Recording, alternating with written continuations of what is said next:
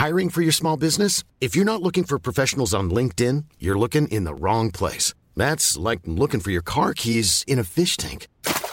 LinkedIn helps you hire professionals you can't find anywhere else, even those who aren't actively searching for a new job but might be open to the perfect role. In a given month, over 70% of LinkedIn users don't even visit other leading job sites. So start looking in the right place. With LinkedIn, you can hire professionals like a professional. Post your free job on linkedin.com slash people today. Hier auch wieder das Thema Demut. Ich bin kein Nostradamus, ja, das heißt, ich habe keine Glaskugel hier irgendwo versteckt und kann dir sagen, wie es hier der, auf der Welt weitergeht. Ja. Wäre es vielleicht momentan ganz äh, sinnvoll, aber lassen wir mal das Thema. Detto habe ich das auch nicht für die Märkte. Das heißt, ich diversifiziere und man unterscheidet ja zwischen systematischem und unsystematischem Risiko und jetzt ohne zu akademisch zu werden, einen Teil davon kann ich durch Diversifikation sehr stark managen.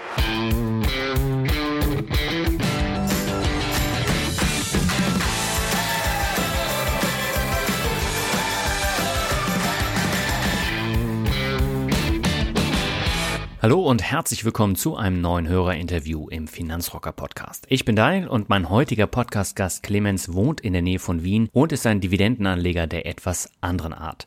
Er legt seinen Fokus auf Aktien mit einem stetigen Dividendenwachstum und steigendem Cashflow. Zum Einstieg sprechen wir darüber, warum ein eigenverantwortlicher Vermögensaufbau so wichtig für Clemens ist und wie es dazu kam, dass er auf Dividendenwachstumswerte mit Kontinuität und steigendem Cashflow setzt. Dabei geht es auch um die Frage, welche Kennzahlen für ihn beim Kauf entscheidend sind. Anschließend erzählt Clemens, warum Diversifikation für ihn so wichtig ist und wie seine Branchendiversifikation konkret aussieht. Außerdem schauen wir uns die Einzelwerte Tractor Supply Company und T-Rowe Price etwas genauer an. Zum Schluss sprechen wir auch über seinen Instagram-Kanal und Blog mit dem Namen The Dividend Post, seine Asset Allocation fernab von Aktien und seine Ziele für die Zukunft. Bevor wir aber zum Interview gehen, wird dir diese Folge präsentiert vom brandneuen ETF-Guide von Extra ETF. Du hast dich schon mit ETFs für die Geldanlage beschäftigt, kennst aber noch nicht alle Grundlagen? Dann habe ich genau das Richtige für dich. Beim ETF-Guide benötigst du kein Vorwissen und lernst in nur 60 Minuten, was du wissen musst, um mit ETFs durchzustarten. Ich habe ja schon einiges zum Thema ETFs gelesen und hier wurden Theorie und Praxis sehr gut miteinander kombiniert. Der ETF-Guide ist leicht verständlich und fundiert. Auch etwas fortgeschrittene nehmen noch einige Details mit. Im ETF-Guide erfährst du unter anderem, was die besten ETFs für deine Sparpläne sind, wie du die optimale Aktienquote für dein Depot findest, wo du kostenfreie Depots und ETF-Sparpläne erhältst, wie du dein Depot kinderleicht analysieren und optimieren kannst und vieles mehr. Das perfekte Starter-Kit mit 120 Seiten geballter Finanzpower für alle, die 2022 ihre Geldanlage auf Vordermann bringen wollen. Für nur 8 Euro ist der ETF-Guide ab sofort erhältlich. Wenn du mehr darüber erfahren möchtest, dann geh einfach auf finanzrocker.net slash ETF-Guide. Dort kannst du dir den ETF-Guide bestellen. Alle Infos findest du auch in den Shownotes und im Blogartikel. Und wir gehen jetzt ab zum Interview mit Clemens. Auf geht's! Meine Leitung geht heute endlich mal wieder nach Österreich zu meinem Hörer Clemens. Er ist Dividendenanleger der etwas anderen Art und darüber wollen wir heute sprechen. Aber erstmal herzlich willkommen im Finanzrocker Podcast, Clemens. Ja, hallo Darlene. Schöne Grüße in den Nord, ins wunderschöne Lübeck. Ja, freut mich, dass wir jetzt auch zusammen widersprechen, denn wir haben im vergangenen Jahr ja auch schon ein Bierchen online zusammen getrunken. Oder sogar zwei waren's. Wir haben zweimal gesprochen. Und du hast mir vor über einem Jahr eine sehr lange Dankes-E-Mail geschickt. Wie kam es denn dazu? Ja, ich glaube, es waren zumindest zwei Bier in zwei unterschiedlichen Meetings. Danke zu sagen ist, glaube ich, per se jetzt keine schlechte Tugend und ich meine, ich folge dir schon nicht seit der ersten Stunde, aber schon sehr, sehr lange, seit, seit vielen Jahren, höre mittlerweile, glaube ich, alle vier Podcasts rein durch. Ja. Freue mich immer wieder, wenn neue Folgen online gehen. Ich würde auch sagen, du warst einer, ein, ein Mutspender für mich, ja, im Zuge dessen, da ich ja jetzt auch mehr vom Konsumierenden in den Content bereitstellenden Part gerückt bin. Mhm. Und von dem her, schlussendlich, ich, ich schätze einfach sowas wert, wenn man viel Energie, Leidenschaft zu einem Thema und das merkt man in jeder Podcast-Serie, finde ich, ja, bei dir. So ein Projekt, dann auch den Weg in die Selbstständigkeit bei dir, ja. Also das ist sehr imponierend und ja, ich wollte einfach mal Danke sagen und mach weiter so. Vielen Dank erstmal dafür. Du hattest in deine E-Mail auch ganz viele interessante Aspekte gepackt, über die wir heute sprechen wollen. Ein Aspekt war, dass du dich als Verfechter des eigenverantwortlichen Vermögensaufbaus und aktiver Investor bezeichnest. Warum ist dir das so wichtig? Zunächst einmal Eigenverantwortung ist generell eine wichtige Sache, nämlich mhm. sein Schicksal in die eigenen Händen zu nehmen, egal in welcher Lebensphase man ist, in welcher Rolle man jetzt ist. Ja, wir durchlaufen ja unterschiedliche Rollen in unserem Leben. ich meine, das ist auch eine österreichische Spezialdisziplin, müsste man fast sagen, dieses Lamentieren, ja, warum das nicht geht oder wer jemanden wo blockiert und aufhält, ja, mhm. das ist meiner Meinung nach sinn- und zwecklos, ja. Gerade in Verbindung vom Vermögensaufbau haben wir hier in unserem Land und in Europa sehr viele Möglichkeiten. Und das Thema Vermögensaufbau ist natürlich auch ein sehr persönliches aufgrund privater Erfahrungen schon sehr früh in meinem Leben, und das, das ist ja auch kein Geheimnis und ich thematisiere das auch auf meinem Blog, bekam ich mit, was es heißt, doch äh, aus einer relativ komfortablen Position meiner Eltern ja ähm, in eine Situation zu schlittern, wo wenig Geld bei noch vielen Monaten da ist. Ja. Und diese Situation, die hat mich sehr geprägt. Ja. Deswegen spielt für mich auch eine wichtige Rolle, mit dem Geld, was zur Verfügung steht, sorgsam umzugehen, aber es eben auch durch Investitionen, vorwiegend am Kapitalmarkt, wachsen zu lassen. Und ich habe da so diese vier apokalyptischen Reiter im Kopf namens äh, Kredit, Spekulation, Hyperkonsum und Übermut ja, in der Investition. Und eigentlich diese vier apokalyptischen Reiter begegnete ich sehr früh. Ja. Ich meine, nicht zum Glück nicht in mir selbst, aber bei meinen Eltern. Es war auch in dem Sinne auch nicht äh, wenig besser ja, im Leben, aber es, ja, es ist ein wichtiges Thema. Und du sprichst auch das Thema aktiv investieren an. Ja, hier spielt halt die Leidenschaft eine große Rolle. Mhm. Ich spielte ja selbst über 20 Jahre Fußball, war aktiv wie passiv am Fußballfeld äh, unterwegs, oder eigentlich neben dem Fußballfeld, weil passiv am Fußballfeld wäre ja illegal, ja, mit Platzstürmern. Aber so, als ich mit dem Fußballspielen aufhören musste, ja, konnte ich mich dann 2019, 2020 stärker auch dem Thema investieren im Sinne von reinen Konsumieren, auch in, hinsichtlich, äh, sage ich einmal, mehr Content zur Verfügung stellen, aufstellen. Ja. Du hast eben gesagt, bei deinen Eltern, äh, die waren eher ein schlechtes Vorbild. Ich kenne das äh, auch bei mir, da war es äh, nicht, nicht großartig anders. Wie ist es dir denn gelungen, da rauszukommen, also anders zu agieren als die Eltern? Schlechtes Vorbild, vielleicht auch in der Generation, es waren ja die 70er, 80er, und, und frühen 90er Jahren, die ja per se sehr fortschrittlich progressive Zeiten waren, ja. Und das war auch eine Zeit, in der Kreditschulden ja eigentlich eine Bagatelle waren. Das gehörte quasi dazu zum Konsum und von dem her, das Thema Vorbild ist, glaube ich, ein wichtiges Thema im Sinne des Vermögensaufbaus. Und wie habe ich für mich persönlich diesen Turnaround geschafft? Naja, ich habe mich damit aktiv auseinandergesetzt und mir auch Wege ausgedacht, wie könnte es denn besser werden? Und investieren ist eigentlich die dritte Stufe. Die erste Stufe ist, wie kann ich meine Einnahmen erhöhen durch Nebenjobs. Ja. Also ich habe auch schon sehr früh zum Arbeiten begonnen, weit vor dem Studium aber auch, welche Ausgaben habe ich ja. Und ich habe sehr früh damit begonnen, sehr detailliert über meine Ausgaben zu protokollieren, zu dokumentieren. Das geht sich heute natürlich in dem Ausmaß nicht mehr aus, aber damals war das sicher ein Thema, sich bewusst zu machen, wie ist das eigentlich mit dem Geld ja, und wie viel bleibt am Ende des Monats übrig, beziehungsweise bleibt überhaupt was übrig. Und das hat dann gleich funktioniert oder hat es längere Zeit gedauert? Das Thema Investieren, das vor allem die ersten Jahre, und hier spreche ich, wenn wir einen Zeitrahmen aufziehen, über die Nullerjahre, ja, das lag ich, das, also dieses Schicksal quasi, äh, oder diese Tugend des Investierens übergab ich meiner Hausbank, ja, die sich für mich natürlich aus, aus komfortablen Gründen damit beschäftigte, meine Sparraten, ich hatte hier Sparpläne, auf drei bis vier aktiv gemanagte Fonds ja, mit unterschiedlichen Assets, ähm, also per se schon mal nicht so schlecht diversifiziert. Das, diese Aufgabe betrug ich eigentlich der Bank, während ich für mich selbst eigentlich 2011, 12 damit begann, das sogenannte Stockpicking, also das Investieren in Einzelwerte stärker in den Fokus zu rücken und dann auch sukzessive die Investmentfonds bei der Bank aufzulösen. Warum hast du da nicht gleich auf ETFs gesetzt? Naja, in der Zeit waren ETFs gerade im Kommen und äh, ehrlich gesagt, ich entwickelte auch in der Zeit, und das war so irgendwie der, der Erweckungsmoment, wenn man so möchte, ja. Und ich hatte damals die Investmentfonds sehr stark in Europa als geografischen Raum, in den investiert wurde, also vorwiegend Aktien aus Europa, merkte ich, dass wieder DAX da. Ich glaube, das muss gewesen sein, so Mitte 2011, ja, um gut ein Drittel nachgab, ja. Und das war, ich meine, wir hatten ja sowas Kleines wie 2007, 2008 die Finanzkrise, ja, äh, die eigentlich eine ordentliche Delle in, meinen, in, in meine Performance oder in die Performance der Investmentfonds legte, aber das, das nahm ich damals gar nicht so wahr, weil einfach das Interesse jetzt nicht so ausgeprägt war. Das begann eigentlich in der Zeit 2011, 2012 und auch sich viel mehr mit das Thema Unternehmen ja, zu beschäftigen und weniger mit einer Aktie ja, als mhm. abstraktes Instrument, um in ein Unternehmen zu investieren. Aber so das Investieren in Unternehmen war in der Zeit sehr stark bei mir ausgeprägt. Ja. Und dieser Hang auch, diese Leidenschaft, die ich damals entwickelte. Jetzt ist ja so, du setzt mittlerweile in deinem Portfolio auf Dividenden, Wachstumswerte mit Kontinuität und steigendem Cashflow. Wie kam es denn dazu, dass du dann von den Einzelwerten auf eine wirklich doch spezielle Strategie umgeschwenkt bist? Ich meine, in erster Linie investiere ich in die Qualität oder in qualitätsvolle Unternehmen oder mhm. zumindest was ich davon meine, in meinen Research-Prozess, ja, in meinen Filterprozess, wie ich zu diesen Unternehmen komme. Und eigentlich ist ja eine wachsende Dividende oder eine wachsende Ausschüttung die Konsequenz dieser Unternehmensqualität, nämlich sie beruht auf, sage ich mal, aus, aus Wachstum in der Substanz des Unternehmens, ja, quasi mhm. Realwirtschaft. Ja. Und das, ja, natürlich spielte da auch mein, mein Background auf der, im Studium mit, ja, Betriebswirtschaft, sehr starken Fokus auf Controlling und Rechnungswesen. Ja. Aber wie soll ich das besser umschreiben?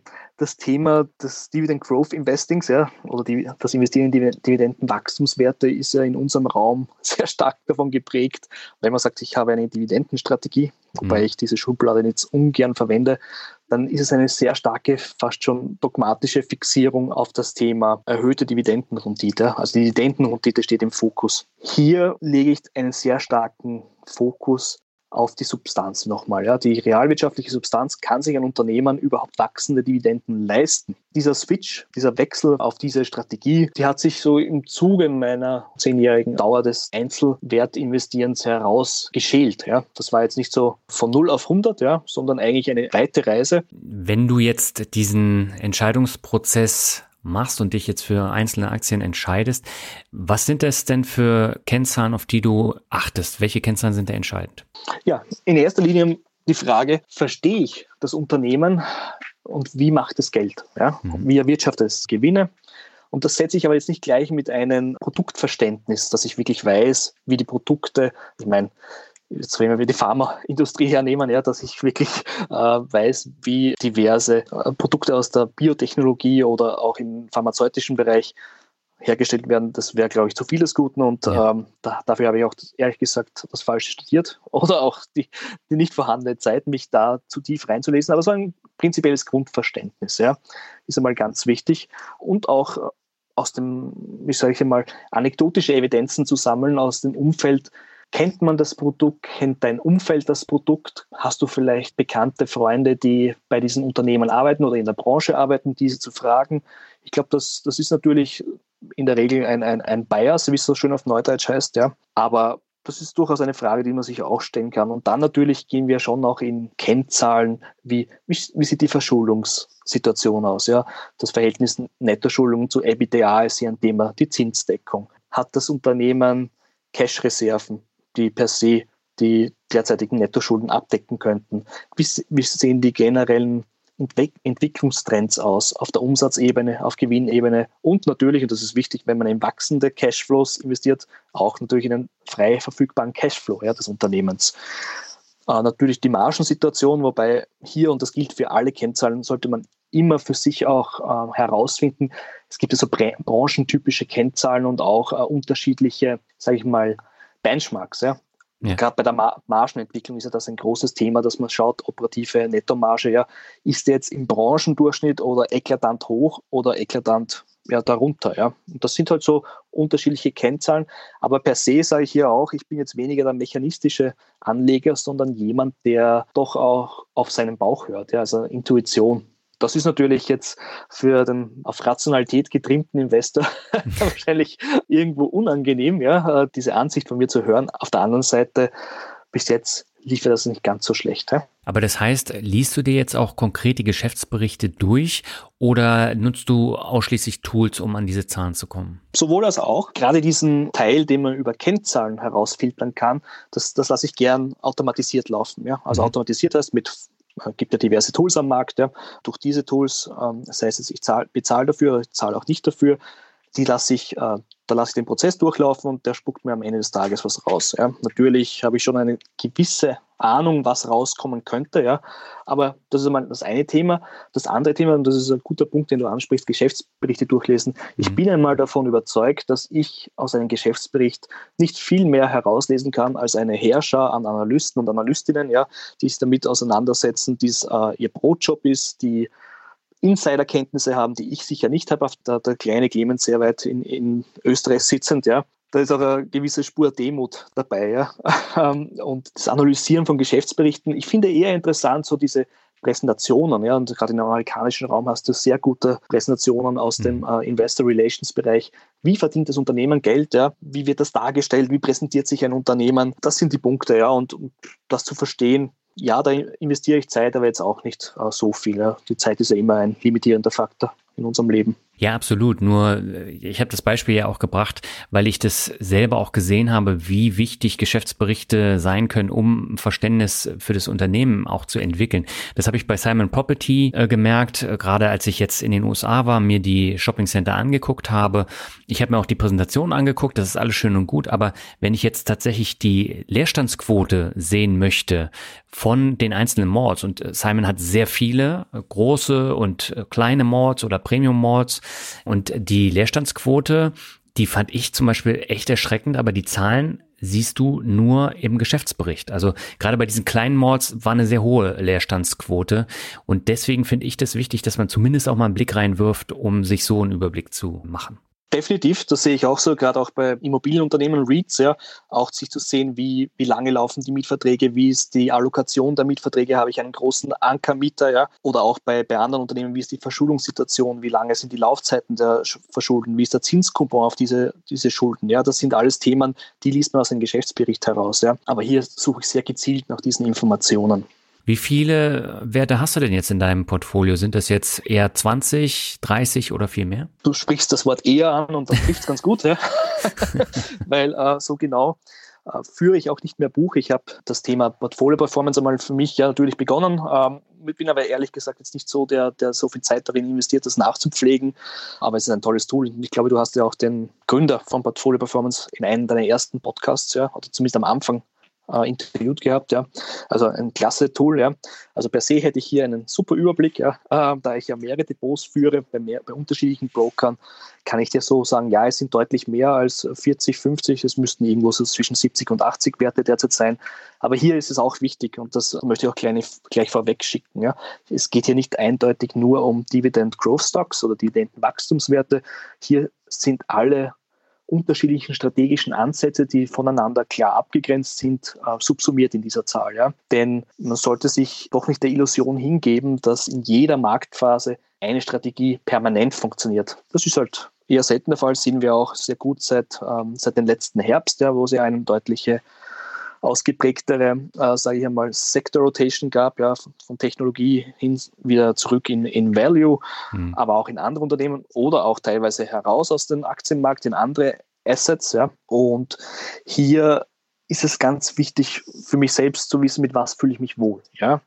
Und von dem her ist mein, mein Potpourri an, an Einzelunternehmen durchaus, sage ich mal, mehrheitlich natürlich im Bereich Unternehmen, die kontinuierliche Dividende anheben, wachsen und dass diese wächst, aber nicht ausschließlich, ja. Das heißt, du arbeitest dann mit unterschiedlichen Depots, so wie ich ja auch mit meinen Themen-ETFs, da habe ich auch ein separates Depot zu, zu dem anderen und ich habe auch noch ein Sparplandepot und so ähnlich arbeitest du dann auch. Genau, ja. Also ich habe unterschiedliche Depots, wo, wiewohl das älteste Depot natürlich den Teil abdenkt, den man heute Growth Stocks nennt oder Werte, die sehr stark im, im Technologiebereich sind. Mit dem habe ich auch angefangen. Das hat auch damit zu tun, dass ich in diesem Bereich aufgrund meiner ja, beruflichen Verortung sehr nahe an der IT diese Unternehmen kannte, ja, und ja, die laufen weiter. Auf der anderen Seite gibt es, wenn man auch im deutschsprachigen Raum schaut, dann doch sehr kostengünstige Varianten bei Brokern Portfolios aufzubauen wo ich permanent aufstocke. Ja. Und mhm. hier in Österreich ist es noch so, und das ist ein Thema, das äh, wahrscheinlich hoffentlich bald aus Deutschland auch stärker kommt, ja, nämlich mehr Wettbewerb, was, was die Gebührensituation betrifft. Bei uns sind äh, die sogenannten bekannteren Neobrokern aus Deutschland ja noch nicht äh, als Steuer, sogenannte steuereinfache Broker ansässig. Das heißt, hier muss man dann in der sogenannten Einkommensteuererklärung ja noch einiges selbst machen als Anleger. Ich habe, ich habe selbst äh, nicht steuereinfache Broker, das heißt, mit dem setze ich mich schon auseinander, aber es hat meistens auch nicht nur Kostengründe, sondern auch den Zugang zu einer breiteren Vielfalt an Aktien und vor allem auch an unterschiedlichen Handelsplätzen. Und hier muss man auch sagen, dass die sogenannten, wenn man so möchte, arrivierten österreichischen Broker auch einen guten Job machen. Und ehrlich gesagt, und auch aus, in, in der Branche arbeitet, der weiß ich ja auch, dass die auch ihr Geld machen müssen. Ich glaube, wir sollten hier uns nicht der Illusion hingeben, dass diese Gebühren jetzt, sage ich einmal, also es ist sehr viel Infrastruktur dahinter, ja, das muss bezahlt werden, sehr viele Menschen, die, die da arbeiten, rund um den Kosmos eines Brokers. Ja. Also mir ist schon auch bewusst, und es ist, es ist auch für österreichische Verhältnisse nicht so schlimm für eine Order, 10 bis 15 Euro zu zahlen. Ja. Ich meine natürlich, mit, ähm, mit, wenn man 100 Euro investiert oder 200 Euro, dann ist, wird das relativ rasch teuer. Ja. Aber ab einer, sage ich mal, vierstelligen Positionsgröße ist das auch in, mit einem österreichischen Broker machbar. Nee, ich bin absolut bei dir. Also generell müssen die Banken auch ihre Kosten decken und ich bin da auch immer bereit, dann auch mehr zu bezahlen.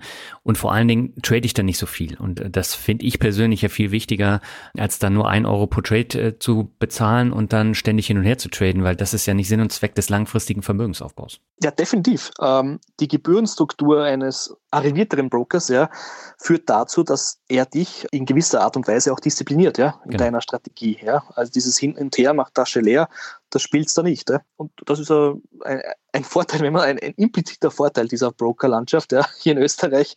Und der kommt natürlich meinem Anlagestil sehr zu Pass. Ich habe gesehen, auf deiner Seite hast du einen interessanten Slogan, der lautet Diversifikation statt Nostradamus. Was meinst du denn damit? das ist ein guter Punkt. Ja. naja, hier auch wieder das Thema Demut. Ich bin kein Nostradamus, ja, das heißt, ich habe keine Glaskugel hier irgendwo versteckt und kann dir sagen, wie es hier der, auf der Welt weitergeht. Ja. Wäre es vielleicht momentan ganz äh, sinnvoll, aber lassen wir mal das Thema. Detto habe ich das auch nicht für die Märkte. Das heißt, ich diversifiziere und man unterscheidet ja zwischen systematischem und unsystematischem Risiko und jetzt ohne zu akademisch zu werden, einen Teil davon kann ich durch Diversifikation sehr stark managen. Das heißt, ich gehe sehr breit in den Markt, zwar nicht ich persönlich nicht in ETFs, ja, aber durch, das, durch die große Anzahl an, an, Unternehmen oder relativ großen Anzahl an Unternehmen diversifiziere ich sehr stark und das ist Teil meines Risikomanagements. Was hast du denn für Werte in deinem äh, Portfolio? Also du hast dann wahrscheinlich eine ähnliche Branchendiversifikation wie ich. Das heißt, du setzt dann auch auf bestimmte Branchenklumpen, aber die sind dann eben nicht so groß. Genau. Diversifikation ist, wie gesagt, Teil meines Risikomanagements.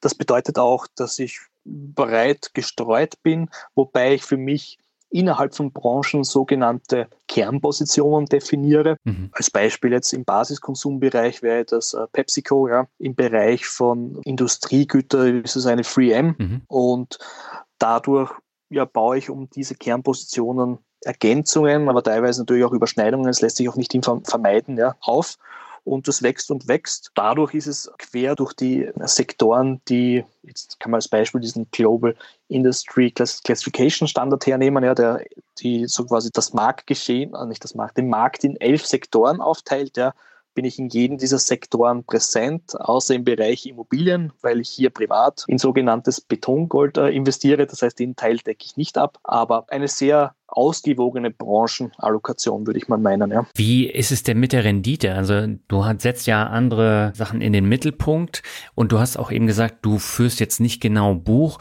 aber mich würde mal interessieren, wie hat sich denn die Rendite jetzt entwickelt über die Jahre? Ja, wenn ich, wenn ich das dir sagen könnte. Das, das deckt halt Portfolio-Performance ab. Ne? Ich kann dir genau ja. sagen, wie sich das in diesem oder jenem Jahr entwickelt hat oder eben im gesamten Zeitraum mit einem Mausklick. Hier ist mir eigentlich in erster Linie mal wichtig, wie sieht, das Verhältnis aus immer zu den investierten Summe und weniger zu Buchwerten ja, und Marktwerten. Ja. Das ist glaube ich, ein, ein also auch meine ganze Allokation, die ich dann doch genauer tracke, weil ich hier die Investments ja weiterverfolge zwar in einem schnörkellosen Excel, aber ja, das ist halt historisch gewachsen, wie man so schön sagt. Also den Invest habe ich unter Kontrolle und auch quasi, welches Risiko gehe ich damit ein. Ja. Auf der Ebene Performance muss ich jetzt fairerweise sagen, das Thema, ich kann es dir nicht vollumfänglich beantworten. Ich weiß, dass äh, sehr viel Grün nach wie vor im Depot ist. Es ist natürlich auch getragen von der Zeit 2012, 2013 in Werten, äh, die jetzt nicht den klassischen Dividendenwachstumswerten entsprechen. Die Haltedauer wirkt hier sehr positiv. Ich würde mal meinen, das Ganze bewegt sich mit dem Markt mit. Es ist aber nicht mein Anspruch, dass ich permanent den Markt schlage. Und von dem her, ich fühle mich wohl damit und es ist ja ganz okay, wenn ETF-Investoren vielleicht auch eine bessere Performance als ich haben. In der Regel gehe ich ja mit mit denen, ja. Und wie ist es mit der Dividendenentwicklung? Also trackst du die denn? Ja, die Dividendenentwicklung track ich im Sinne von, was kommt im Jahr rein. Ja? Also laufende Ausschüttungen, die track ich mit, auch in besagten schnörkellosen Excel. Das geht ja relativ einfach, indem ich die, die Stände der Verrechnungskonten zusammenrechne am Ende des, des Jahres. Das bleibt auch so lange liegen, meistens mhm. so lange liegen und dann wird es reinvestiert. Und hier sehe ich natürlich schon einen positiven Trend. Und natürlich durch meine Tätigkeit in meinem aktiven Content-Teil bekomme ich ja mit, was tut sich bei den Unternehmen. Ich setze mich ja sehr viel damit auseinander im Sinne des Dividendenwachstums. Und von dem her habe ich hier schon aus einer anderen Rolle heraus, wiewohl ich jetzt, jetzt nicht so unterscheide, bin ich jetzt einmal Clemens der Investor oder Clemens der Finanzinhalte teilt, ja, das, das, das ist ein Komplementär dazu, ja, oder ist verwoben sehr eng. Und von dem her ich, bin ich, glaube ich, doch ganz gut informiert, was sich so tut, Ver verfolge auch die Quartalszahlen mit einem limitierten Zeitbudget, weil zu viel stecke ich da auch nicht rein. Aber das ist mir eigentlich ehrlich gesagt wichtiger, nämlich wie sich fundamental die Unternehmen entwickeln, auch über längere Zeit. Ähm, der Kurs und damit auch der Markt neigt ja hin und wieder zu irrationalen Aktivitäten. Das haben wir auch in der letzten Quartalssaison wieder sehr stark gesehen. Bei einer Netflix, die ich schon sehr lange im Depot habe, ist einer meiner ältesten Werte. Ich meine, wenn der an einem Abend äh, 20 Prozent rückgeht, ja, dann sind das bei mir doch eine höhere dreistellige Prozentrate, die rückgeht ja, am selben Abend. Aber es lässt mich trotzdem gut schlafen. Und ich bin nach wie vor überzeugt davon, dass Netflix eine gute Investition 2012 war und auch heute noch ist. Ja, bei mir war es ja bei PayPal so. Die haben ja ähnlich einen Rücksetzer äh, gehabt, wobei der war sogar noch größer als der von, von Netflix. Und da sind auch, ich glaube, über 200 Prozent jetzt äh, zurückgekommen in den letzten Monaten. Und das ist natürlich auch krass, aber es ist auch ein Wert, den ich seit 2014 im Portfolio habe.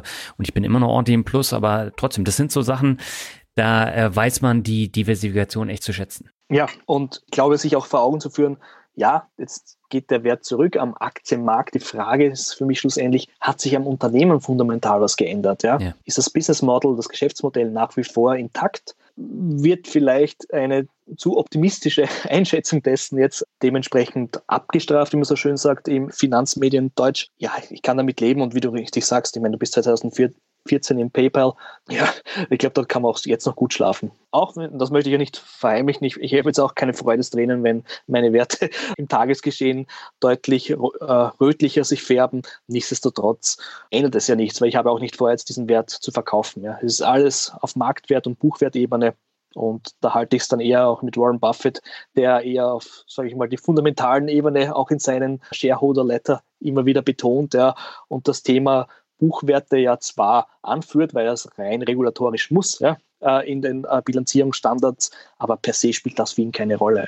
Dass jetzt in seinem Fall Apple mehrere hundert Milliarden steigt, der Marktkapitalisierung spielt für ihn jetzt keine große Rolle. Ja. Es schaut eher, wie entwickelt sich das Business, welche Dividenden kommen rein ja, aber das sind die Fragen, die ich mir als Investor natürlich stellen muss. Und man muss natürlich auch eine allgemeine Strategie haben, was man denn damit bezwecken möchte. Also wenn ich jetzt Alexander von Rente mit Dividende nehme, der hat das konkrete Ziel, er möchte seine Dividenden zum Leben später nutzen.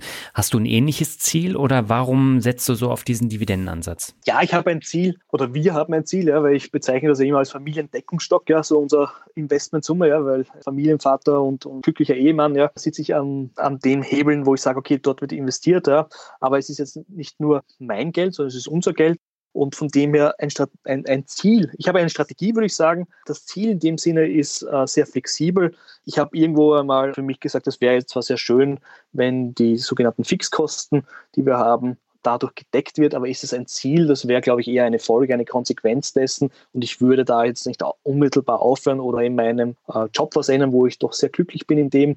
Ich glaube, die Strategie ist aber ein, ein wesentlicher Punkt, dass man weiß, warum investiere ich so und was sind meine Anhaltspunkte, meine persönlichen Kriterien, die ich für mich definiert habe, was ist mein Investment Case, natürlich auf, auf die Mikroebene eines Unternehmens auch gesehen und sich das auch in Erinnerung zu rufen, ja, ist sehr wichtig. Und ich denke, es ist auch eine sehr wesentliche Aufgabe, und das machen ja viele Finanzblogger, indem sie einen Blog führen, ja, dass sie das niederschreiben für sich. Also ich für mich ein, ein hier in Österreich, wo wir jetzt eh nicht so breit gesegnet sind mit Finanzbloggern, aber der Christian von Bergfahrten, den du ja auch schon im Interview hattest, der macht ja das auch diesen, sage ich mal, Tagebuchcharakter für sich als Investor, ja, und teilt seine Gedanken öffentlich. Das ist, glaube ich, schon ein wesentlicher Punkt auch, ja.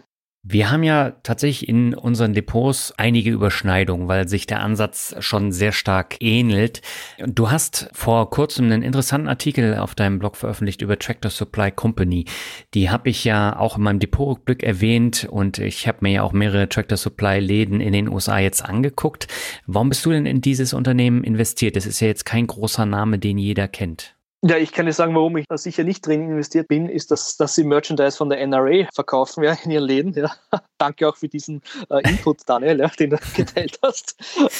Aber ja, ich meine, Tractor Supply ist irgendwie so eine Art Musterbeispiel oder wunderbares Beispiel für Qualitätsunternehmen mit einem ersta erstaunlichen Dividendenwachstum. Ja. Wir hatten heuer im Jänner 77 Prozent Dividendenwachstum, im Jahr davor knapp ein Drittel. Ja. Also da ist schon ordentlich Qualität und Substanz dahinter. Ja. Das Unternehmen kann sich das leisten.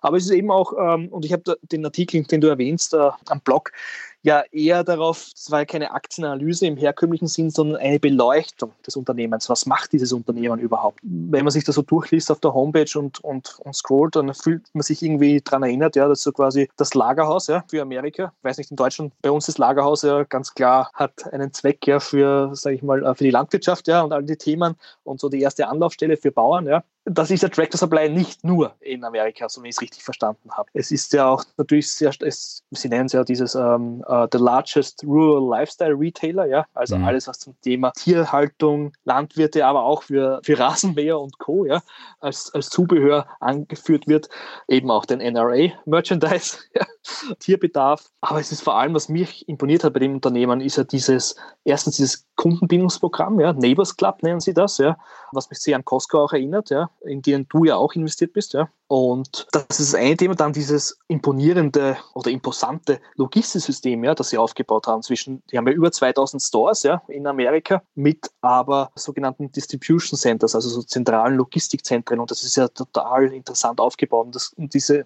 das bekommt man eigentlich nur mit, wenn man sich diese Investor Relations Arbeit ansieht. Oder man kann auch auf YouTube, was ich auch empfehlen kann, immer ein Unternehmen einzugeben, wo das Geschäftszweck erklärt wird, ja, wo vielleicht auch Mitarbeiter sprechen. Das ist auch ein interessanter Einblick. Mhm. Demher finde ich dieses Unternehmen sehr stark aufgestellt, was das Unternehmen in der, im Geschäftsmodell betrifft. Es ist ein eindeutiges Nischenplay. Es ist auch ein US-Only-Geschäft. Also die machen ja zu 100 Prozent ihre Umsätze in Amerika. Ja. Sie können sich eben neben einer doch kontinuierlich steigenden Dividende auch massive Aktienkäufe leisten. Also von dem her kommt da schon sehr viel zusammen. Wobei ich hier sagen muss, auf dem Niveau, auf dem Tractor Supply auch aktuell ist, bin ich jetzt nicht so der Fan, Aktienrückkäufe unbedingt auf hohem Kursniveau durchzuführen. Ja? Ich meine, jetzt kann man auch gegenhalten, da sollen sie die Dividende nochmal um 77 Prozent erhöhen. Ja, ich glaube, das ist jetzt auch nicht der Weisheitsletzter Schluss. Nichtsdestotrotz ein, ein tolles Unternehmen und erhöhen jetzt mittlerweile 13 Jahre Dividende und bin sehr froh, auch den Bereich zyklischer Konsum durch so ein Unternehmen im Portfolio abzudecken. Ja, also die Dividendenwachstumsrate, die beträgt ja über die letzten fünf Jahre 17,72 Prozent äh, und das ist natürlich echt krass. Ja. Für so einen Laden, ja. Genau, ja, für ein Lagerhaus. Ja. naja, das Merkwürdige ist ja, wenn du in so einem Laden drin bist, ja, du fährst ja erstmal auf dem Parkplatz, dann haben sie draußen dann die Rasenmäher, die mega großen Barbecue-Grills. Dann gehst du rein, das sieht total billig aus. Also es sieht viel, viel schlimmer aus als jetzt hier so eine Aldi-Filiale, wo, wo alles auf Paletten ist, sondern es sieht irgendwie, da hast du das Tierfutter dann da gestapelt auf der einen Seite, dann hast du so komische, billige Regale, dann gehst du weiter, dann hast du die Waffensafes, dann kommen die Klamotten. Also wenn man normalerweise hier in Deutschland in so einen Laden reingeht, da rennt man schreiend wieder raus, aber in den USA ist alles anders, ja, und diese Vielfalt, die sie in diesen Läden haben und das wird ja auch angenommen, das ist schon krass. Und du hast es eben schon erwähnt, diese, dieser Neighbors Club, der führt halt dazu, dass man die Kunden immer direkt ansprechen kann. Und das geht natürlich extrem auch nach oben über die letzten Jahre. Und dieses Kundenbindungsprogramm ist einmalig. Und das ist bei Costco ja ähnlich. Ja, was ich bei den Unternehmen auch noch sehr interessant finde, ist, dass sie ja von sich aus sagen, wir führen ja fast alles im landwirtschaftlichen Bereich außer Traktoren. Das heißt, ja. eigentlich dieser Punkt, der sehr erstens sehr intensiv ist in, in der Kapitalbindung, ja, weil so mhm. Traktoren sind ja nicht so ganz so günstig, ja. Äh, vor allem die, die, die in Amerika, Amerika in Einsatz sind, ja, sind ja doch ganz andere Kaliber als hier bei uns, ja. ja. Äh, wenn so in, in South Dakota oder so, diese Plain Fields, ja, das ist ja ganz andere agrarische Flächen, die dort bewirtschaftet werden.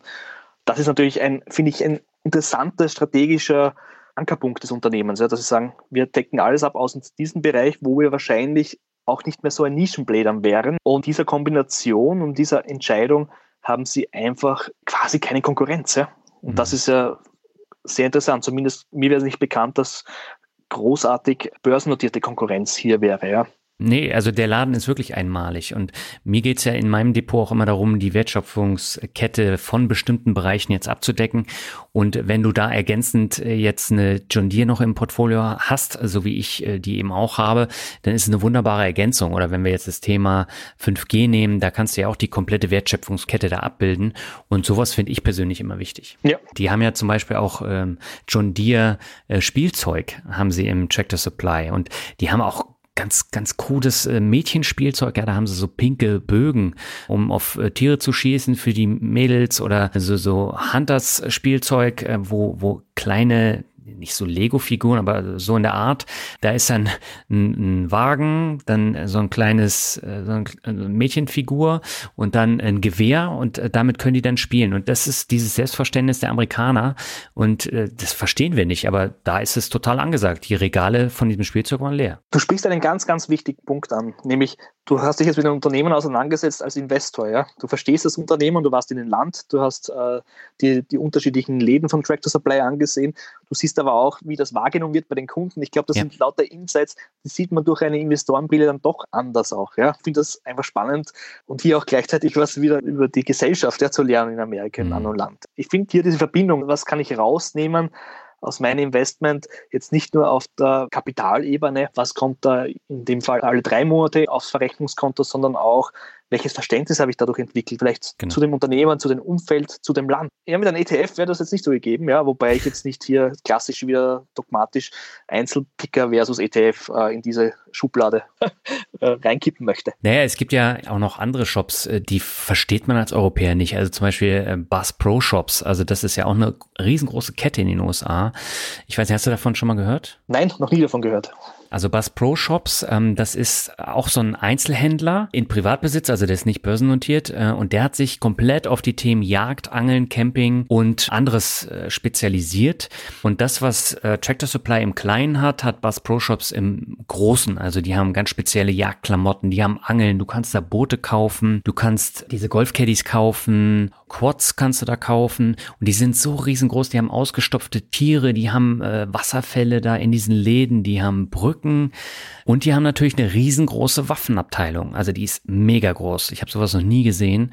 Ich war einerseits äh, erschüttert, als ich da drin war, auf der anderen Seite aber auch fasziniert, weil das so krass ist. Und das ist in sehr vielen großen Städten sind Bass Pro Shops und die sind so groß wie ein Walmart. Ja? Also das, das kann man sich hier gar nicht vorstellen. Und das Interessante an Tractor Supply in diesem Zusammenhang ist eben, die holen sich von diesen Sachen immer das Beste raus. Also auch dieses kleine Spielzeug und dann auch äh, Gewehrschränke, Gewehrtresore und bauen das dann weiter aus. Und das ist das Faszinierende an, an Tractor Supply in dem Zusammenhang interessantes Research, was du betrieben hast, weil wir kommen jetzt beide darauf, dass in einem amerikanischen Sortiment scheinbar Waffen als Commodity zu führen sind. Ja?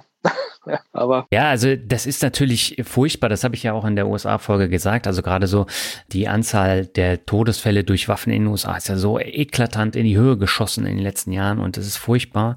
Aber wenn du da in diesen Läden bist, da wirst du als Kind schon gebrainwashed. Ja, du kommst da rein in diesen Bass Pro Shop und dann hast du eine Shooting Range für Waffen. Du hast eine Shooting Range für Bögen, aber auch für Kinder. Ja, du kennst das ja wahrscheinlich vom Rummel. Da gibt's ja auch diese Dinger, wo mhm. du mit dem Gewehr da auf so kleine Ziele zielst und die tanzen tanzen dann oder spielen Musik. Und das gibt's da auch. Also du kannst dann als Kind dann dahin mit deinen Eltern und dann kannst du schießen. Dann gibt's auch diese Quads für Kinder in Pink, in, in Blau.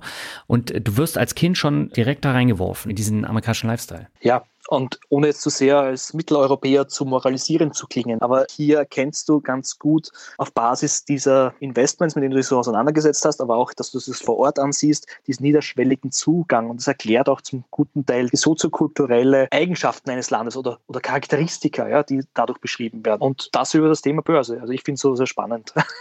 Ja, absolut. Also ich muss dir auch sagen, ich habe von diesem USA-Aufenthalt so viel mitgenommen, auch als Investor. Und wenn ich mir so vorstelle, diese Einblicke hätte ich nicht gehabt, das wäre mir dann schwer gefallen, da weiterhin in solche Unternehmen zu investieren, die ich überhaupt nicht kenne, die ich noch nie gesehen habe. Wie gesagt, wir sind halt Investoren und sehen die Unternehmen dahinter und weniger als das Konstrukt Aktie, weil wir keine Aktienhalter sind in dem Sinne, ja, sondern wir sind eben Investoren. Ja. Lass uns noch kurz über eine weitere Aktie sprechen, die wir beide im Portfolio haben, und zwar T. Rowe Price. Ich habe darüber mit dem Thomas Wachinger vor einigen Jahren schon mal gesprochen. Das ist ja ein Fondsanbieter, der ist auch ziemlich groß, auch in den USA. Warum hast du in dieses Unternehmen investiert? T-Row, ja, im schönen Kürzel, finde ich ein, ein, sehr interessantes Investment. Bin ja in dem Wert etwas länger schon investiert. Ich habe auch jetzt im Zuge des Kursrückgangs auch nochmal nachgelegt. Mhm. Für mich eine einer Kernposition im Finanzbereich. Ja, Im Finanzbereich bin ich noch einmal eine Spur diversifizierter, ja, auch im Versicherungsbereich, weil das ja, sage ich mal, durchaus unterschiedliche Branchen abdeckt, ja, Subbranchen. Ja, das ist ja nicht so äh, mit einem Kamm, ja, Finanzsektor, sondern ich meine, ich arbeite auch in dem Bereich, von dem her gibt es hier unterschiedliche Bereiche und einer davon sind Asset Manager, Vermögensverwalter. T-Row hat sich hier, wie du richtig sagst, äh, auf aktives Fondsmanagement, auf sogenannte Mutual Funds, was bei uns die Investmentfonds sind, fokussiert. Ist jetzt ein wenig abgestraft worden. Es gibt unterschiedliche Gründe dafür. Einer war einerseits ein verhaltener Geschäftsausblick und Rückgänge bei den, bei den Outflows. Ja. Das heißt, weniger Geld fließt in das Unternehmen, beziehungsweise in dem Fall wird sogar Geld hinausgenommen. Ja. Wobei die sogenannten, das ist eine andere wichtige Kennzahl, Kennzahl in dem Bereich, Assets under Management, die vermögenden Gelder, ja, investierten Gelder, die sind gestiegen, aber es geht natürlich einher mit einer, mit der Marktentwicklung und mittlerweile wäre es jetzt interessant zu sehen, wie aktuell, also jetzt im, im März sprechen, der wie jetzt die Akt äh, Entwicklung bei den sogenannten AUMs ist.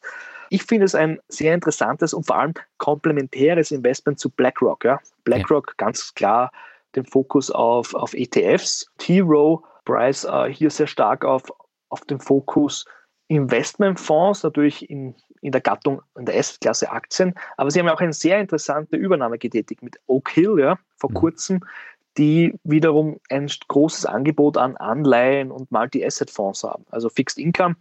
Das ist natürlich ein sehr interessanter strategischer Weiterentwicklung des Unternehmens durch das Management. Ich meine, können wir gleich so dazu sagen, Dividendenhistorie ist sehr eindrucksvoll, über 30 Jahre Dividende erhöht, jetzt wieder um 11 Prozent Dividende erhöht, bei einer doch respektablen, glaube ich, mittlerweile 3% Dividendenrendite. Mhm. Aber um den Bogen zu schließen, was ich auch eingangs erwähnt habe, fundamentale Substanz, ja, das Unternehmen ist quasi schuldenfrei. Sie haben fast keine verzinsten Schulden. Und das ist ein, ein, ein sehr interessanter Bereich, weil eins müssen wir hier, glaube ich, auch vorweg sagen, auch wenn man das Thema, oder ich sehr stark das Thema Dividendenwachstum in den Vordergrund rücke, historisches Dividendenwachstum ist jetzt keine nahtlose Fortschreibung der Vergangenheit in die Zukunft. Das ist volatil und auch im, im Falle von Tractor Supply, also jetzt anzunehmen, dass jedes Jahr die Dividende um plus 50 Prozent oder plus 25 Prozent erhöht wird. Ich weiß nicht, ob ich das unbedingt in meinem Investment Case sehr hoch gewichten würde als wichtigen Faktor. Ja. Hm. Hierbei wichtig, dass das Unternehmen per se gesund ist, gesund aufgestellt ist, eine Wachstumsperspektive hat und das sehe ich auch bei T-Row Price. Gleichwohl natürlich der Druck auf die operative Marge derzeit deutlich stärker ist, ja. also auch in den Prognosen. Du hast eben auch was Interessantes angesprochen. BlackRock ist ja so das Gegenstück äh, zum Thema ETF. Ich habe auch beide in meinem Portfolio und äh, auch BlackRock ist ja äh, ähnlich wie T-Row eine Geschichte, die ja auch für Dividendeninvestoren zunehmend interessanter wird. Ne? Ja, definitiv. Und einen Vorteil, den T-Row hat im Vergleich zu BlackRock, sie haben die Finanzkrise mit einer kontinuierlich erhöhten Dividende mehr als gemeistert, ja? während bei BlackRock das äh, andersrum war. Aber nochmal, es ist jetzt nicht das entscheidende Kriterium, dass sie laufend Dividende erhöhen. Dass die Dividendenerhöhung ist eine Konsequenz aus einer aus einem gesunden Unternehmen und auch einer, sage ich mal, aktionärsfreundlichen Politik des Unternehmens. Ja. Aber sie können sich diese wachsenden Dividenden ja auch leisten. Das ist das Ausschlaggebende. Das ist genau der Punkt. Ne? Also eine Altria hat natürlich das Problem, dass sie extrem viel ausschütten. Da ist die Ausschüttungsquote natürlich äh, auch, auch sehr groß und äh, gleiches gilt für Shell. Deswegen haben sie ja dann 2020 die Dividende dann auch gekürzt. Ja, hier vielleicht auch ganz kurz anzumerken, beim Thema Altra ist halt die Frage, wohin sollen sie noch investieren? Ja, das ist ein per se gesättigter Markt. Ja. Und ich als ehemaliger Raucher kann das auch nur bestätigen, dass äh, bin froh, wenn der Trend auch runtergeht. Ja. Mhm. Obwohl ich, und äh, hier der Disclaimer ja, in das Unternehmen investiert bin, in Altra, ist es so, dass, wo ich sage, okay, bevor das Management irgendwelche AT&T-ähnlichen äh, Empire Building äh, Avancen hat ja, und Ambitionen, ja. bitte schüttet das Geld mir aus. Ja. Da bin ich sehr äh, glücklich darüber. Bei Shell ist es natürlich eine ganz interessante Entwicklung gewesen. Ja. Das mhm. Unternehmen hat damals, in, wie sie ja, am, berühmten, am berühmten 30. April, warum ich das weiß, weil ich selber Aktionär bin von Shell, 2020 angekündigt hat, die Dividende um zwei Drittel zu reduzieren. Mhm mit der Begründung, wir wollen Schulden abbauen und wir wollen vor allem den Fokus, den sie auch schon vorher gehabt haben, auch nochmal verstärken in erneuerbare Energien. Da habe ich gesagt, okay, da ziehe ich mit, das ist interessant. Was ist mittlerweile passiert? Die Dividende wurde, ja, ich glaube so noch einmal, ähm, also nicht noch einmal, wurde in dieser Zeit um einmal 40 Prozent und ein paar Mal um 4 Prozent erhöht. Ja, ist noch nicht auf dem Niveau, wo sie damals war, eben mhm. vor April 2020.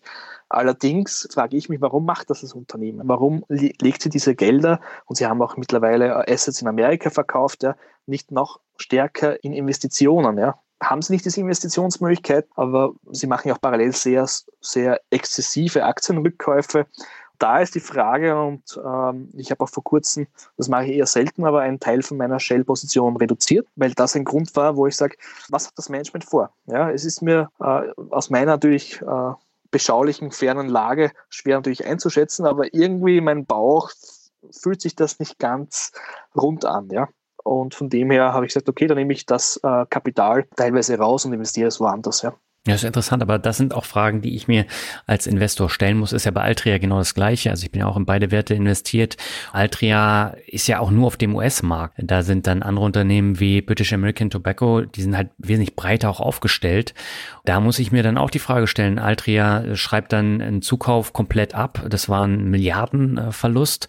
Da muss man sich echt die Frage stellen, wo, wo geht der Weg dahin? Ne? Die kann ich als Investor aber selten wirklich beantworten. Nur indem ich äh, den Wert dann verkaufe. Genau, ja, ich meine, es bleibt uns allen, hier sind wieder beim eigenverantwortlichen Investieren. Ja. Es ist ja auch unser hart erarbeitetes Geld, ja, das wir hier investieren und sich die Frage zu stellen, bekomme ich mit diesem Ressourceneinsatz genau das raus, was ich mir erwartet habe? Kann in Zukunft das Unternehmen diese Erwartungen erfüllen? Und wenn nicht, was ist eine Handelsoption, eine andere Alternative dazu. Und das sollte man sich, egal bei welchem Investment Case, egal in welcher Branche, immer wieder vor Augen führen, kontinuierlich äh, oder konstant, ja, darüber nachzudenken, zu reflektieren, ist dieses Investment nach, erfüllt es nach wie vor meinen, meinen Grundsatz des Investierens. Absolut. Du hast äh, Immobilien schon angesprochen, da bist du ja dann in Betongold investiert.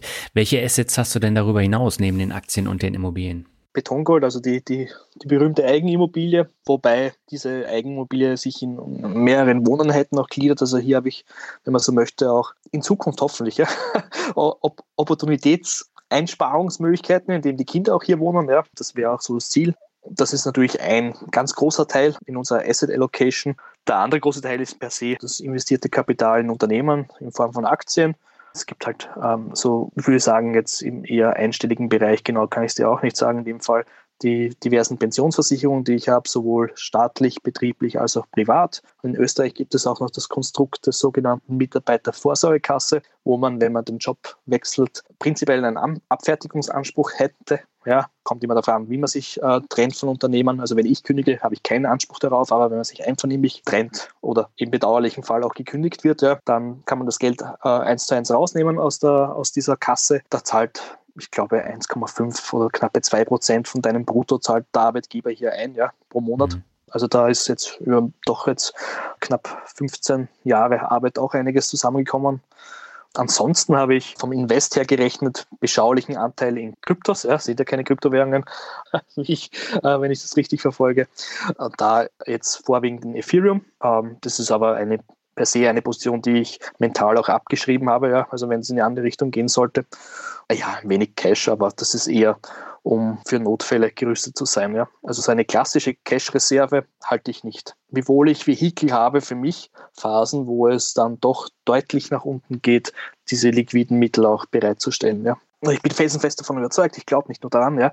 Ein wichtiger Aspekt beim Thema andere Assets ist ja das, was in unserem Kopf ist, ja, unser Wissen. Und das Thema Humankapital, du hast ja diesen Begriff auch sehr im deutschsprachigen Blogger-Szene auch geprägt, ja, äh, Finanzblogger-Szene.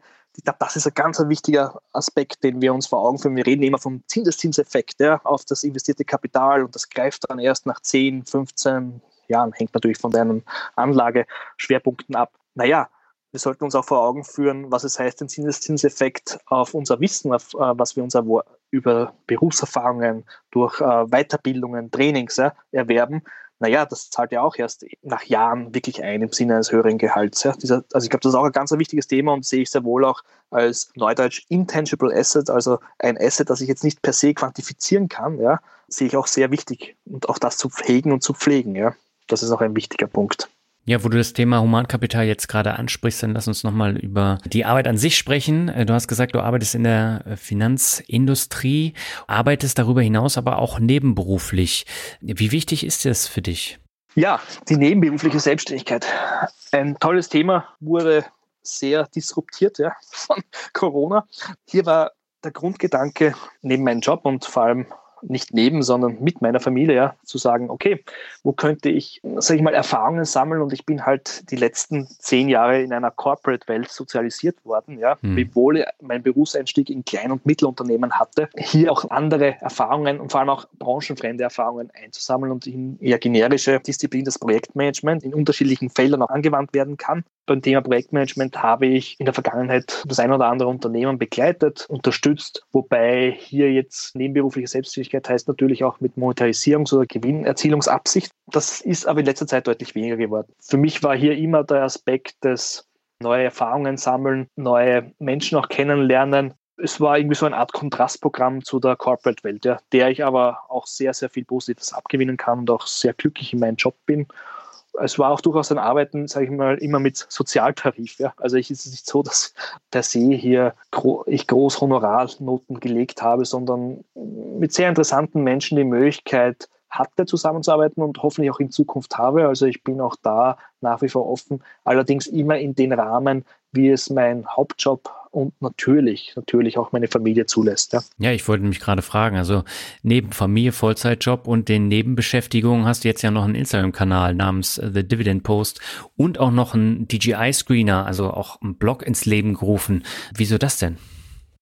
Ja, verrückt einfach, oder? Wenn ich das wüsste. Nein, ähm, ich habe eingangs skizziert auch den Teil, wo ich vom wirklich aktiven Fußballspielen in die Pension, so ja, mit Mitte 30 ist das halt leider der Fall, vor allem auch bei meiner Verletzungshistorie, ja, wieder frei gewordene Zeit hatte.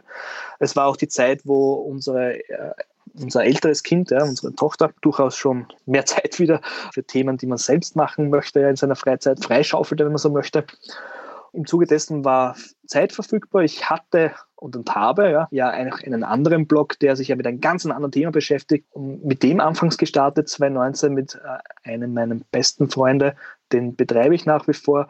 Aber das Thema Informationen nicht nur zu konsumieren, sondern auch Content bereitzustellen, im Sinne von auch Erfahrungen bereitzustellen, war mir sehr wichtig. Es startete mit Instagram, wie du richtig eingangs erwähnt hast. Allerdings muss ich auch hier vorweg sagen, das war nicht der Plan. Ja. Der Plan war eigentlich schon, mit einem Blog zu starten. Wir haben es auch in unseren abendlichen Bierrunden ja äh, manchmal auch so gesagt, ja, das ist halt jetzt der schnellste Weg, ja, das Thema Dividend Growth Investing und das ist eigentlich so auch die Mission, das Ganze mehr in die Breite zu bringen. Ist natürlich ein Nischenthema, das sieht man auch bei meiner Followerschaft. Und nein, ich bin ja nicht der zweistellige Tausender-Raten hat, ja, sondern sehr glücklich, ja, in meinem sehr treuen Follower-Kapelle, obwohl ich ja auch wieder sagen muss, ich habe keine Missionierungsgedanken, sondern ich teile da hier gern Informationen vor allem, das ist der Instagram-Teil und meine eher persönliche Sicht auf das Thema, dafür habe ich den Blog. Ja? Und der Blog mhm. hat gliedert sich in zwei wesentliche Teile. Das eine ist, was denkt der Clemens? Ja? Subjektiv, gefärbt, 100% ja, voreingenommen, so wie ich halt bin, das auch ungeschminkt. Und der andere Teil ist der DJI-Screener, ist eine Datenbank mit knapp 600 Einzelwerten, wo qualitätsgesicherte Dividendenwachstumsraten drinnen sind. Ja, das hilft auch mir, weil ich merke schon beim Thema Dividendenwachstum schwirren hier sehr oft äh, unterschiedliche Zahlen durch den Raum oder auch teilweise falsche Zahlen. Dahinter liegt eine eigene angelegte Datenbank, wo ich ähm, diese Werte tracke. Das geht sehr stark nach dem Konzept von David Fish, der die berühmte David Fish-Liste äh, erstellt hat, der die mittlerweile von jemandem, weil er leider verstorben ist, fortgeführt wird nach diesen Kriterien. Das heißt, eine gewisse Anzahl an, an Jahre muss erfüllt sein, an steigenden Dividenden muss erfüllt sein. Ja. Es ist, äh, und das ist auch alles erklärt, ja, wie diese Zahlen zusammenkommen am Blog. Und das macht mir eine Riesenfreude. Es ist echt äh, ein Spaß, aber vor allem auch hier die Interaktion. Ja. Und das ist, da, da muss ich ja sagen, ist Instagram schon sehr, sehr ein tolles Mittel, nämlich die Interaktion, was so quasi behind the scenes läuft. Mhm. Die ganzen Nachrichten, die ich erhalte, ja, der Austausch dazu. Also hier nehme ich auch extrem viel mit und von dem her bin ich sehr, sehr froh darüber, dass ich das gewagt habe, das Ganze, weil es natürlich schon auch immer diesen Zielkonflikt zwischen verfügbarer Zeit und wie nutze ich sie. Und Zielkonflikt meine ich mit anderen Themen, die ich da jetzt nicht mache. Mein eigenen Leitwesen, das Thema äh, Sport, ja, ist äh, da deutlich in den Hintergrund gerückt, vor allem im Vergleich zu meiner aktiven Fußballerzeit. Aber ich mache das mit Begeisterung, mit vollem Herzen. Es macht mir Riesenspaß. Der DJI Screener, das hier zu erwähnen ist, ist eine reine Informationsquelle. Wenn deine Hörer auf diese Liste klicken, es ist kein Screener, der sagt, ist etwas unterbewertet oder überbewertet. Da gibt es viele andere tolle Tools. Ja. Es ist auch keine Kaufempfehlungsliste.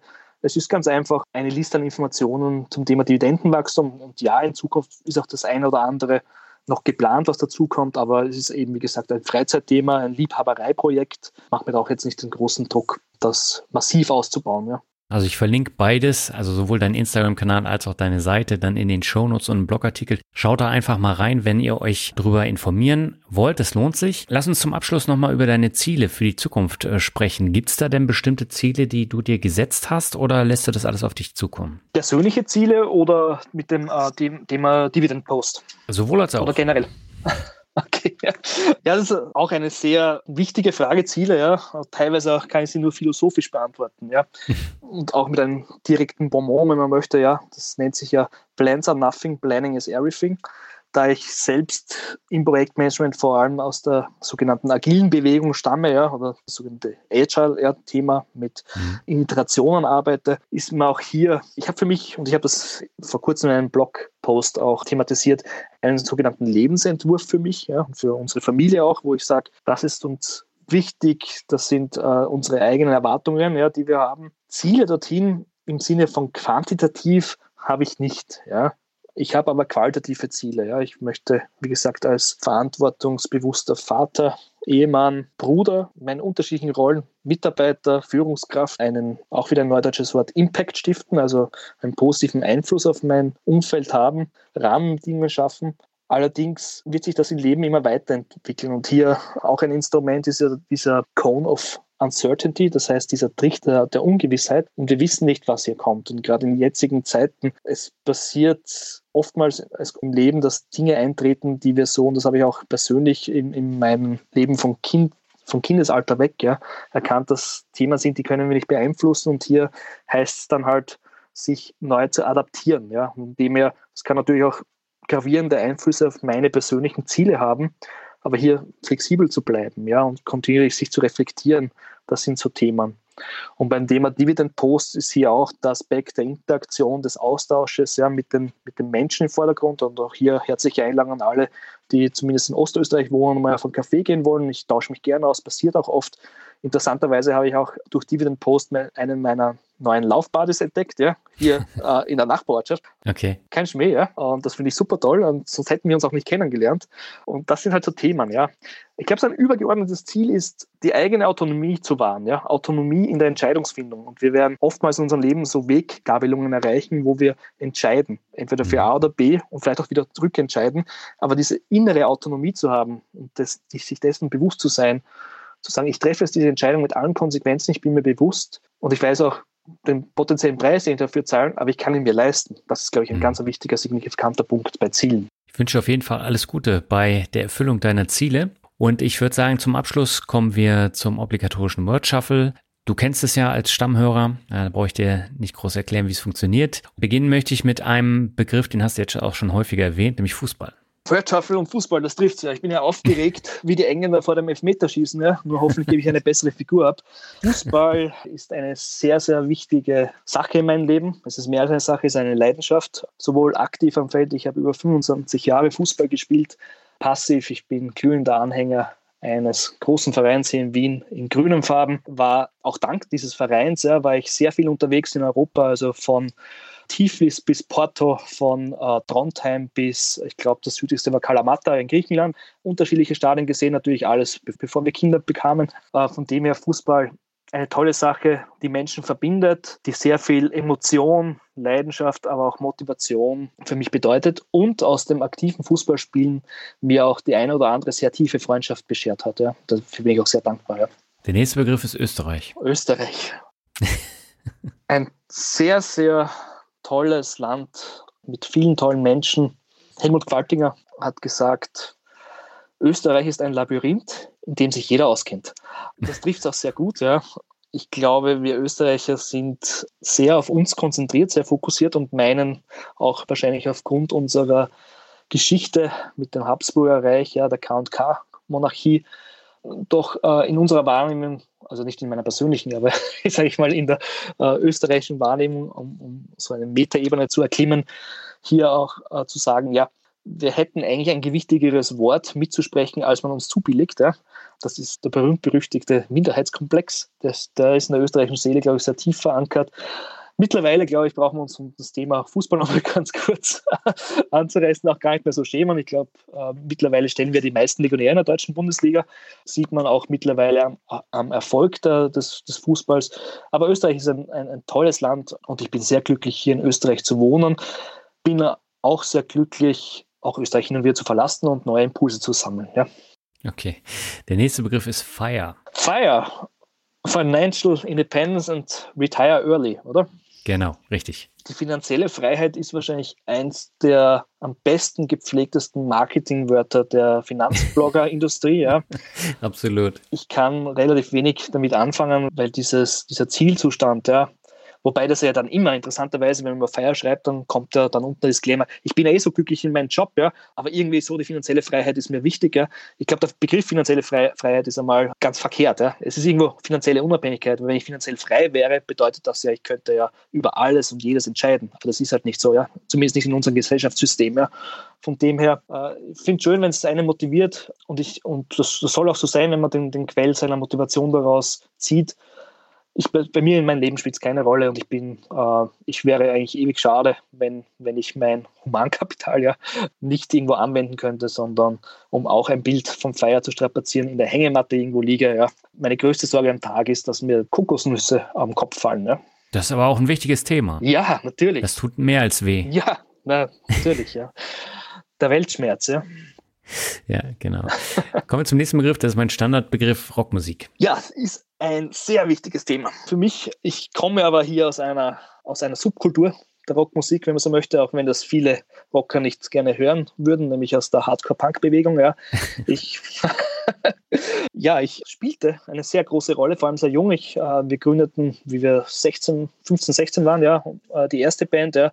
Ich glaube, auch in meiner Persönlichkeitsentwicklung hat, spielt es eine sehr große Rolle, nämlich auf der Bühne zu stehen, ja, mit in dem Alter vor Anfangs 20, 30, 50, ja, durchaus betrunkenen Leuten äh, Hardcore-Music ja, präsent zu geben das war schon interessant und am Schluss waren es auch deutlich mehr Leute. Ich, ich, erinnere mich da immer wieder, und die Österreicher werden das kennen, das sogenannte Golser Volksfest. Das muss ja irgendwann 2001, 2002 gewesen sein. Und wir mhm. spielten dort äh, bei so einem Song Contest. Und hier waren natürlich alle Genres eingeladen und wir waren halt so toll kühn und haben gesagt, ja, wir und eine andere Band, gemeinsam mit dem wir sehr viel damals äh, gemeinsam machten, ja, äh, sagt, naja, wir treten da auch auf. Ja, ich glaube um 14.30 Uhr oder wann, ja, hatten wir unseren Slot. Vor uns war so eine Coverband, ja, die sehr toll das gemacht hat, ja, war sehr interessant auch zuzuhören. Und unmittelbar nach uns war der Blasmusikverein, ich weiß nicht mehr von wo, ja. Auf jeden Fall, ich, ich kann mich noch wirklich erinnern, wie wir auf der Bühne gestanden sind und wir haben wirklich, ich meine, unsere Musik war sicher verkraftbar und den, der aus der, der aus der Szene kam, genoss das wahrscheinlich auch, zumindest wir haben es genossen und wir haben das auch auf der Bühne so äh, ausgelebt. Aber ich kann mich noch wirklich erinnern, wie quasi den Leuten das heilige Schnitzel in ihrem Hals stecken blieb, ja, als wir unser Programm dort runterspülten, ja. Und vor allem nachher das Kontrastprogramm mit der Volksmusik, ja. Also das war wirklich legendär. Allerdings von diesem Auftritt gibt es wahrscheinlich das beste Tape, ja, mit der besten Soundqualität, so meine ich das, ja. Und ja, ich meine, ich höre noch immer gern Hardcore-Musik, also Have Heart, Champion, Defeater, ja, sind dafür Bands, die ich sehr gerne höre. Bin aber jetzt auch wieder, um das Thema Rockmusik hier mehr in den Fokus zu rücken, dorthin gewandelt. Also Eric Clapton, auch Calvin Russell höre ich sehr gerne, ja. Und in einer deiner Mehr Mut zum Glück Podcast hat ja, ich glaube im vorletzten war es ja, das Thema uh, Free Chords in the Truth, uh, beim Thema Americana Country Music, ja. Das gleiche zielt ja auch bei, beim Thema Punk Hardcore, ja. Also Free Chords, it's enough, ja. Das ist ein ganz ein wichtiger Teil in meinem Leben, Musik, wiewohl aber nicht mehr so ausgeprägt und schon gar nicht mehr so aktiv, Gott sei Dank, wahrscheinlich für die meisten Menschen auf der Erde, dass wir da ja jetzt nicht mehr die Bretter dieser Welt bespielen, obwohl die Bretter waren überschaubar. Wir haben einmal, glaube ich, in Tschechien gespielt und sonst nur in Österreich. Aber äh, bei mir ist es jetzt auch so. Durch die USA habe ich New Country für mich entdeckt und äh, ich finde es absolut äh, grandios. Man bekommt immer gleich gute Laune Und ich hätte sowas auch vorher immer abgetan als ganz furchtbare Musik. Aber wenn man das einmal so erlebt hat, ist übrigens bei Jazz genau das gleiche. Wenn man Jazz einmal richtig live so in New Orleans erlebt, das ist äh, was vollkommen anderes als dieses Gefrickel, was man sich äh, sonst so anhört. Und auch da erweitert man seinen Horizont. Na, gerade im Jazz, also unser damaligen Drummer, also Schlagzeuger, ja, da hattest du ja auch schon einige in, in deiner Podcast-Reihe, ja. ja. Ich meine, man sagt so, ist es natürlich jetzt sehr stereotyp, aber dass aus dem Jazz eigentlich die besten Schlagzeuger kommen. Ja? Und unser Schlagzeuger, ohne dass er wahrscheinlich der beste der Welt war, aber war ein sehr guter Schlagzeuger oder ist ein sehr guter Schlagzeuger, hat auch ein, als, als äh, Lehrer einen, als Musiklehrer, einen, der in einer Jazzband spielte. Ja? Und der erzählt halt immer wieder, dass äh, eigentlich, was wir hier alles machen, so trivial ist ja, und spielen, äh, dass er froh ist, wenn er seine Musikstunden damals noch hatte, weil das, das fordert ihn mehr heraus. Ja. Kommen wir zum vorletzten Begriff, das ist Schmäh. Ja, Schmäh.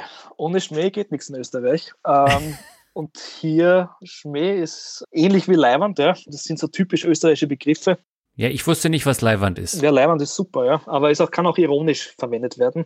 Und Schmäh und Ironie und Schmäh, das passt sehr gut zusammen, ja, in Österreich. Also ich glaube, wir sind weniger bierernst äh, als so manche andere Nation, wenn man so möchte. Wenn man so sagen, muss man immer für sich definieren, was ist eine Nation sagen wir einfach die Österreicher, ja, die Leute, die halt eine österreichische Staatsbürgerschaft haben, äh, um es zu vereinfachen. Und das meine ich auch wirklich quer durch die Ethnie, also hier in Wien auch, ja, äh, den Schmäh erfährst du, wenn du am Brunnenmarkt ja, zum, zum Türken einkaufen gehst, genauso wie wenn du äh, dir irgendwo äh, Cevapschi besorgst oder in ein klassisches Wiener Beisel gehst. Ja.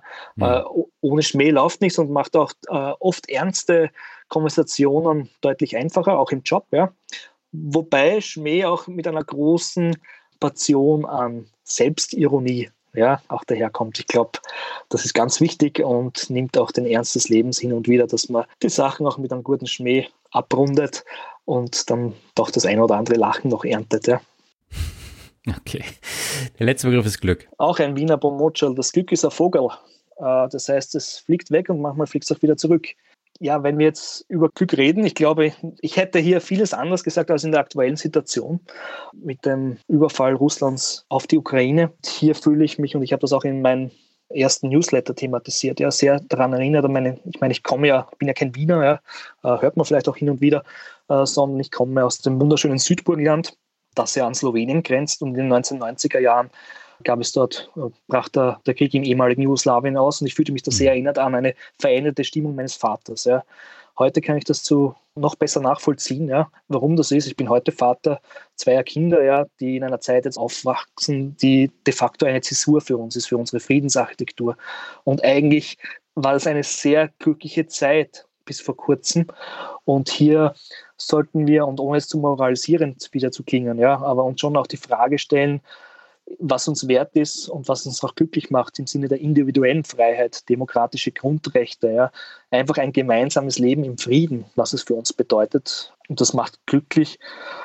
Als positiver Mensch hoffe ich an, an eine, soweit es geht, positivere Entwicklung in der Ukraine.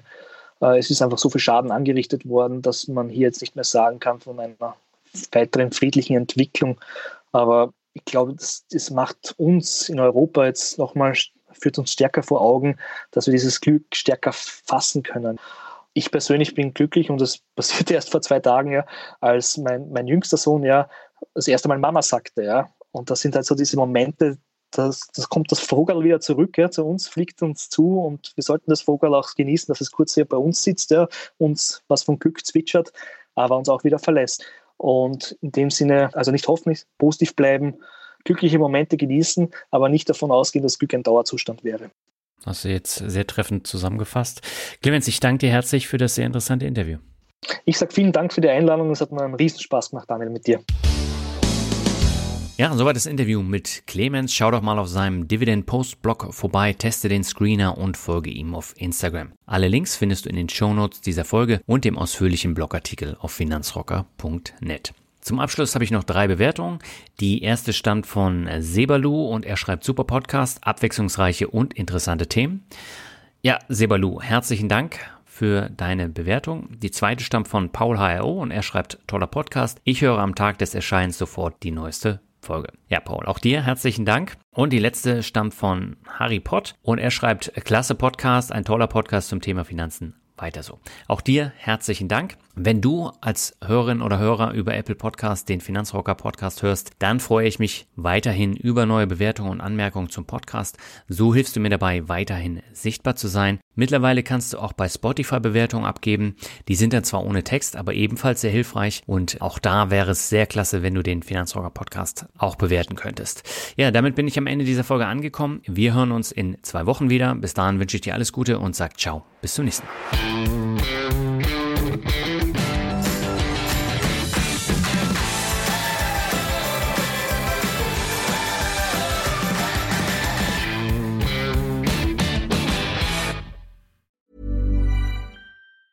Planning for your next trip? Elevate your travel style with Quince. Quince has all the jet setting essentials you'll want for your next getaway, like European linen, premium luggage options, buttery soft Italian leather bags, and so much more. And is all priced at 50 to 80% less than similar brands. Plus, Quince only works with factories that use safe and ethical manufacturing practices. Pack your bags with high-quality essentials you'll be wearing for vacations to come with Quince. Go to quince.com slash pack for free shipping and 365-day returns.